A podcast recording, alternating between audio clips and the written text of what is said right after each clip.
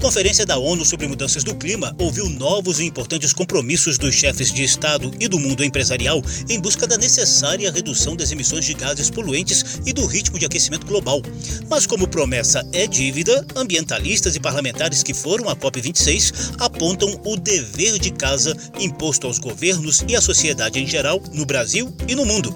Eu sou José Carlos Oliveira. Na edição de hoje, Salão Verde antecipa essa fiscalização da sociedade civil e do parlamento aqui na Rádio Câmara e emissoras parceiras. Salão Verde, o espaço do meio ambiente na Rádio Câmara.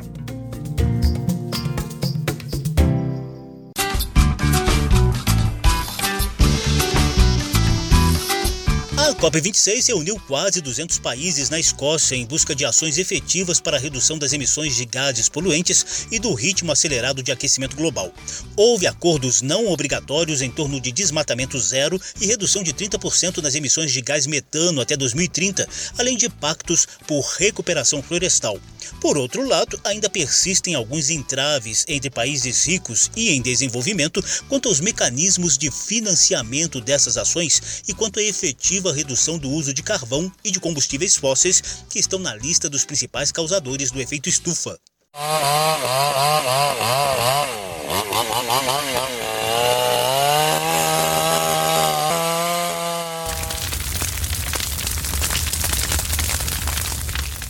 Sobre os anúncios do governo brasileiro, a gente vai falar daqui a pouquinho. Por enquanto, dois ambientalistas que acompanharam de perto essas discussões lá na Escócia vão nos ajudar a entender outros avanços e entraves da COP26. A começar pelo André Ferretti, gerente de economia da biodiversidade da Fundação Boticário. Segundo ele, parece ter havido melhor compreensão dos líderes mundiais quanto à gravidade das mudanças climáticas. O Acordo de Paris fala em evitar o aumento da temperatura acima de um grau e meio em relação ao que era antes da Revolução Industrial e de forma alguma deixar chegar a 2 graus de aumento médio dessa temperatura do planeta até o final do século. As metas que estão na mesa hoje estão levando até o final do século a uma temperatura aí de 2 graus e meio a 3 de aumento médio no planeta, o que é muito além do que está no Acordo de Paris e há uma pressão para que esses países então reavaliem suas metas periodicamente. Se falou aqui em fazer revisões anuais, outros defendem que essas revisões sejam a cada cinco anos ou a cada dois anos, é, mas o fato é que há um, um consenso de que as metas estão aquém da necessidade e precisam de um aumento de ambição. Também ambientalista, Braulio Dias é professor do Departamento de Ecologia da Universidade de Brasília e ex-secretário executivo da Convenção da ONU sobre Diversidade Biológica. Ele destaca outros dois pontos positivos da COP26, dessa vez envolvendo a sustentabilidade ambiental da agropecuária e a união de estados da Amazônia Legal para se beneficiarem das ações de redução das emissões de carbono por meio do financiamento da preservação florestal. É o chamado processo de Coronóvia, que começou na COP anterior, que aconteceu na Polônia, em que há avanços importantes sobre aumento da sustentabilidade no setor da agropecuária. E o Brasil participa e está apoiando essa decisão. Muito relevante também foi o anúncio do consórcio LEAF, que é o consórcio com governos e setor privado de financiamento de redução de emissões de gases de efeito estufa no setor florestal. E pelo menos uma dúzia de governos estaduais da Amazônia brasileira aderiram a essa iniciativa e apresentaram projetos que foram aprovados. O financiamento das ações de combate ao aquecimento global é tema recorrente nas cúpulas climáticas, com velhos embates entre os países ricos e os países em desenvolvimento. O André Ferretti viu de perto essas negociações lá na COP26, na Escócia. Os países em desenvolvimento têm cobrado cada vez mais dos países desenvolvidos eh, a realização de promessas eh, que foram feitas desde quando o Acordo de Paris foi assinado há seis anos atrás, eh, de que esses países desenvolvidos investiriam pelo menos 100 milhões de dólares por ano em países em desenvolvimento para que eles pudessem se desenvolver de forma mais limpa, com tecnologias de baixo carbono e para que eles pudessem também investir em adaptação às mudanças climáticas, reduzindo os impactos das mudanças climáticas em seu território, né, em seus territórios e suas populações. Aqui na COP chegou a se falar em revisar esses valores e que os países eh, desenvolvidos de fato assumissem é, o compromisso formal de investir esses recursos é, é de 2020 a 2025, pelo menos. Falou-se em aumentar, corrigir esses valores, porque quando eles foram é, levantados, negociados anos atrás, a, a, mudança climática não estava gerando tantos impactos quanto está gerando hoje. E, e falou-se até em, em, que esses valores deveriam ser elevados uh, de milhões a trilhões de dólares por ano. Mas isso é um tema difícil, os países em desenvolvimento querem é, a, a, o compromisso dos desenvolvidos é, em enviar esses recursos, mas os, os países desenvolvidos é, vão levando em banho-maria e evitam é, se comprometer, falam que, que já estão investindo, que vão investir mais, mas não querem definir um prazo exato ou um valor exato.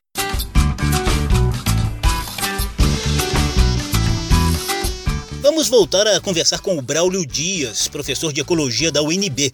Como ex-secretário da Convenção da ONU sobre Diversidade Biológica, ele também ficou de olho em possíveis impactos na COP15 da biodiversidade, prevista para abril em Kunming, no sudoeste da China. Mas antes, Braulio Dias já torce por impacto positivo nas reuniões preparatórias no início do próximo ano.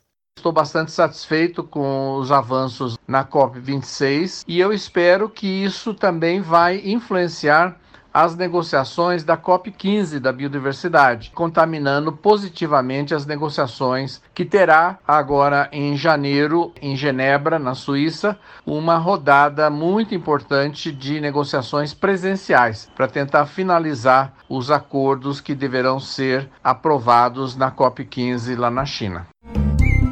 Salão Verde.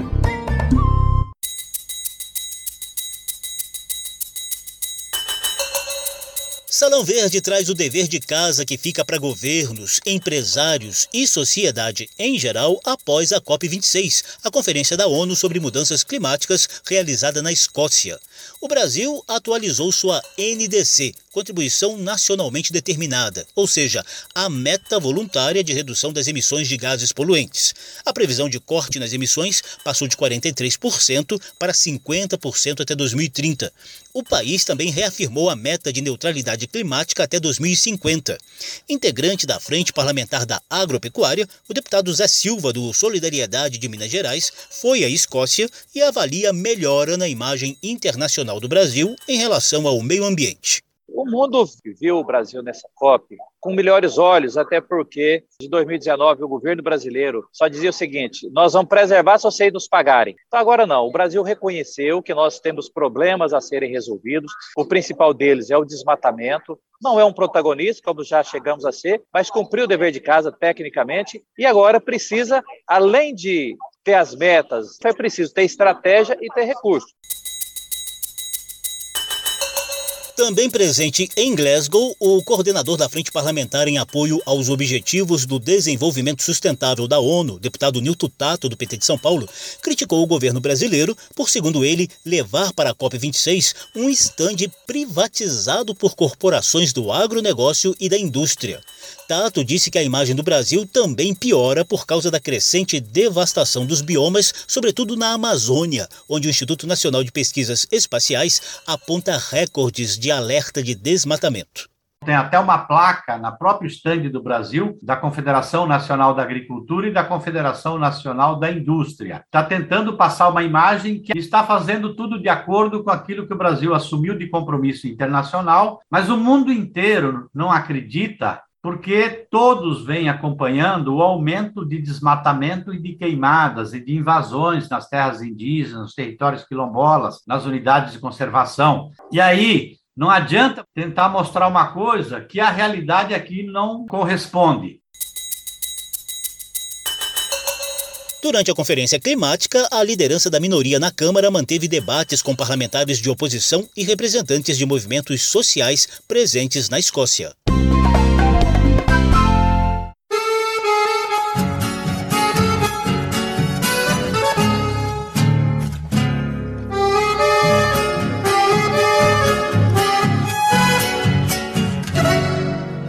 A COP26 também serviu para que os parlamentares apresentassem suas propostas para ajudar o país na superação dos desafios climáticos. O deputado Zé Silva debateu seus projetos sobre selo verde para certificar produtos agrícolas originários de propriedades que preservam o meio ambiente e também o projeto de patrimônio verde, que dá valor econômico a áreas ambientalmente preservadas.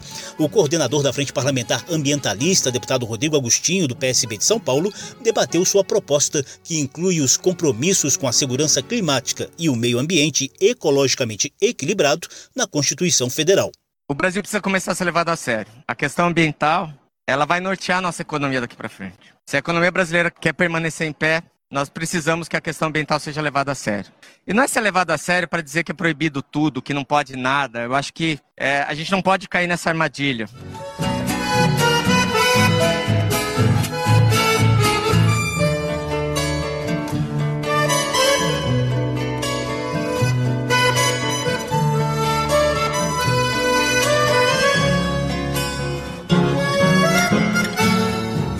Vice-presidente da Câmara, o deputado Marcelo Ramos, do PL do Amazonas, já é autor da proposta de regulamentação do mercado de carbono no Brasil, um dos principais temas da COP26. Em Glasgow, Ramos apresentou um anteprojeto para a criação da futura lei do bioma amazônico, a exemplo do que já acontece com a lei da Mata Atlântica.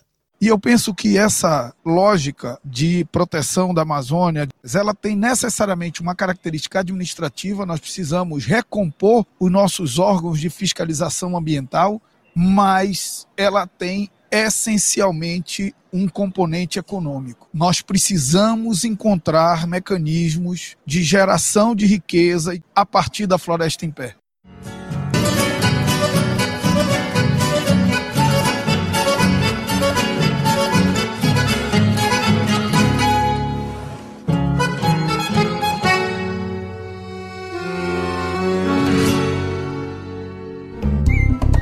Salão Verde.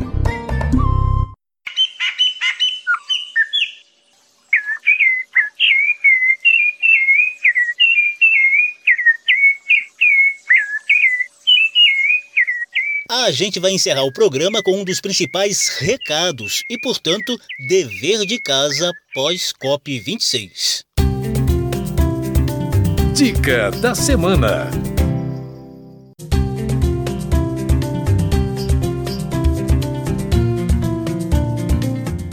Outro ponto positivo da COP26 foi a busca de soluções climáticas baseadas na própria natureza. A ênfase está nos esforços de recuperação florestal de áreas degradadas e incentivo às áreas verdes nas grandes cidades, como forma de redução das chamadas ilhas de calor. Quem nos conta é o André Ferretti, gerente de economia de biodiversidade da Fundação Boticário. É, aqui houve é, nessa COP um dia inteiro de discussões sobre isso, com iniciativas sendo apresentadas é, e cases do mundo todo, mostrando que a própria natureza pode ajudar a gente a equacionar grande parte desses desafios trazidos pelas mudanças climáticas, partindo do princípio de que quanto mais equilibrado esteja um ecossistema, menos impacto é, será sentido por suas populações, né, pela sua biodiversidade então, um ecossistema em bom funcionamento, ele sofre menos impacto. E a ideia, então, é se conservar os ecossistemas ou restaurar ecossistemas eh, em áreas que estão degradadas e sofrendo grandes impactos, sejam elas no campo, nas cidades. E aí há uma série de tecnologias que têm sido apresentados aqui, como aumentar áreas verdes nas cidades, que contribuem com, com a melhoria do microclima local, contribuem é, com a absorção de excedentes de chuva em épocas de grandes tempestades, reduzem a, a, a sensação de secura quando a gente está em épocas de estiagem, aumentam a média da umidade relativa do ar em regiões que sofrem com esse problema, diminuem o efeito de ilhas de calor gerado pelas cidades, né, que vão impermeabilizando, seus territórios e acabam esquentando muito e atraindo como se fosse um imã as grandes tempestades. Esse calor que sobe das grandes eh, regiões urbanas acaba interagindo com a umidade do ar e atraindo mais tempestades para essas cidades, o que é um grande problema. Então, quanto mais área verde, seja em parques, em jardins, em telhados verdes, jardins de infiltração, canteiros, menos problema uh, haverá com essa questão de ilhas de calor. Salão Verde tratou do dever de casa de governos, empresários e da sociedade em geral após a COP26. A próxima conferência da ONU sobre mudanças climáticas, a COP27, está prevista para novembro de 2022 no Egito. O programa teve produção de Lucélia Cristina, edição e apresentação de José Carlos Oliveira. Se você quiser ouvir de novo essa e as edições anteriores, basta visitar a página da Rádio Câmara na internet e procurar por Salão Verde. O programa também está disponível em podcast. Obrigadíssimo pela atenção. Tchau. Salão Verde, o espaço do meio ambiente na Rádio Câmara.